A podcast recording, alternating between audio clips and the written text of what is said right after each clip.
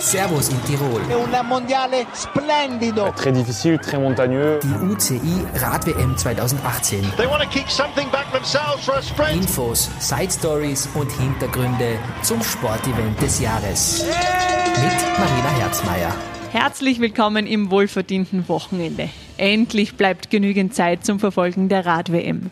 Für alle, die gestern noch nicht live dabei waren, das Straßenrennen der Herren U23 konnte der Schweizer Mark Hirschi vor dem Belgier Björg Lambrecht und dem zeitgleichen Finnen Jaakko Hanninen gewinnen. Das Wochenende wird noch einmal ein Highlight für sich. Und das geht heute direkt los mit den Damen Elite und dem Jedermann Ride to Höll wo sich morgen die besten Radfahrer der Welt hinaufquälen, versuchen sich heute schon die Hobby-Radfahrer. Und was die Radler dort erwartet, das erzählt uns am besten der Ideengeber selbst, Thomas Reuker. Ja, die Höttinger Höll ist sicherlich äh, die Schlüsselstelle dieses äh, Herren-Elite-Rennens. Ich vergleiche es immer mit der Mausefalle beim Kitzbühler Hahnenkamm-Rennen, also eine extrem schwere Steigung. Also es wird den Profis da wirklich alles abverlangt.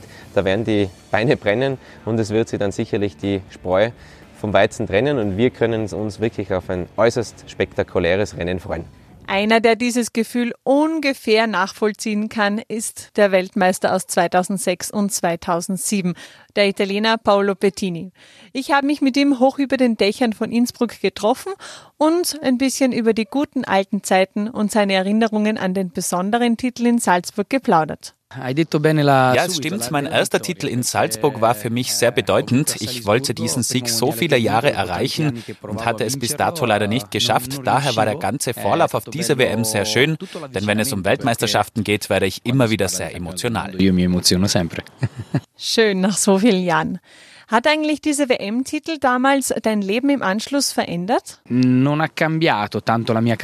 Es hat meine Karriere nicht maßgeblich verändert, doch es war nach allem, was ich bereits erreicht hatte, das Sahnehäubchen. Die größte Veränderung habe ich sicher nach der WM gemerkt, als ich mit dem Regenbogentrikot in die Rennen gegangen bin. Da habe ich enormen Respekt von meinen Mitstreitern erhalten. Der allgemeine Tenor geht ja in die Richtung, dass diese WM in Tirol die schwierigste aller Zeiten sein soll. Wie denkst du darüber? Also ich muss sagen, wenn ich selbst starten müsste, ich würde mir schon etwas Sorgen machen. Es wäre auch für mich ein wirklich anstrengender Kurs. Ich würde nicht sagen unmöglich, denn bei schwierigen Rennen war ich immer sehr gut, aber diese Strecke hier in Innsbruck ist wirklich hart. Ich denke, das kann man genau so stehen lassen. Doch das alles wird ein bisschen leichter, wenn man solche Fans auf der Strecke zum Anfeuern hat. Ja, wir sind äh, ganz verrückt, dass wir in Innsbruck äh, kommen. Und äh, eine Weltmeisterschaft ist äh, immer eine äh, Freude für uns. So, ähm, wir sind glücklich. So, wir haben äh, extra Tiroler Kostüme gemacht für das Spektakel. Aber nicht nur Kostüme wurden extra für die WM angefertigt. Nein, es gibt auch ein WM-Lied, das extra von Sandra Pires geschrieben und gesungen wurde. Und in einem sehr netten Gespräch hat sie mir erzählt, welche Botschaften noch zwischen den Zeilen zu finden sind.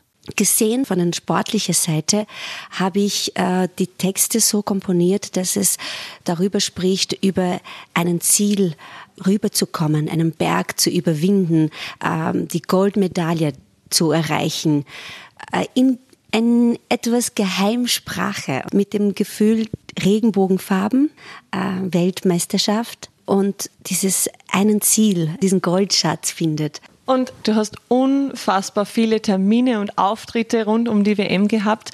Was war trotzdem so dein schönster WM-Moment hier? Der Moment, dass ich backstage die, das erste Rennen erlebt habe. Die, die Frauen, wie sie da aufgewärmt haben und all den Fleiß, die sie jahrelang hineingegeben, so beim Trainieren gegeben haben und jetzt müssten sie beweisen, die sind die schnellsten der Welt.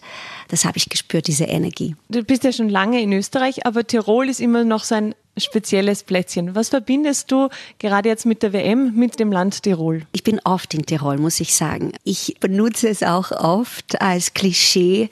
Ich sage immer, wenn ich etwas jodle und das sage, okay, jetzt seid ihr dran. Ich dachte, dass in Tirol jeder kann jodeln. Sandra Pires kann jodeln. Das will ich jetzt aber ein bisschen hören. Einen kleinen äh, Vorgeschmack. Hoch auf der Alm lebt ein Junge, Geist, jodle, jodle, jodle, Großartig. Aber auch unsere Fans können in der Kategorie Radlieder mithalten. Ja, von Queen heute nicht, Bicycle nicht. Prinzen gar nicht so schlecht, aber mein Fahrrad sagt mir was. Ja, wir sind mit dem Radl da. Es gibt die Queen, ne? Bicycle Race, ne? Ja, natürlich, von Hans Zöllner, rotes Mountainbike. Da steht ein Mountainbike, ein rotes Mountainbike. Und keiner weiß, wem das gehört. Ihr Sakrament. So beschwingt komme ich nun zur Zahl des Tages. Die heutige Zahl des Tages lautet 28. Die Steigung an der steilsten Stelle der Höttinger Höll im Herren-Elite-Rennen beträgt nämlich 28 Prozent, gleich wie das durchschnittliche Gefälle der Streif in Kitzbühel. Ein kurzer Ausblick auf morgen Sonntag.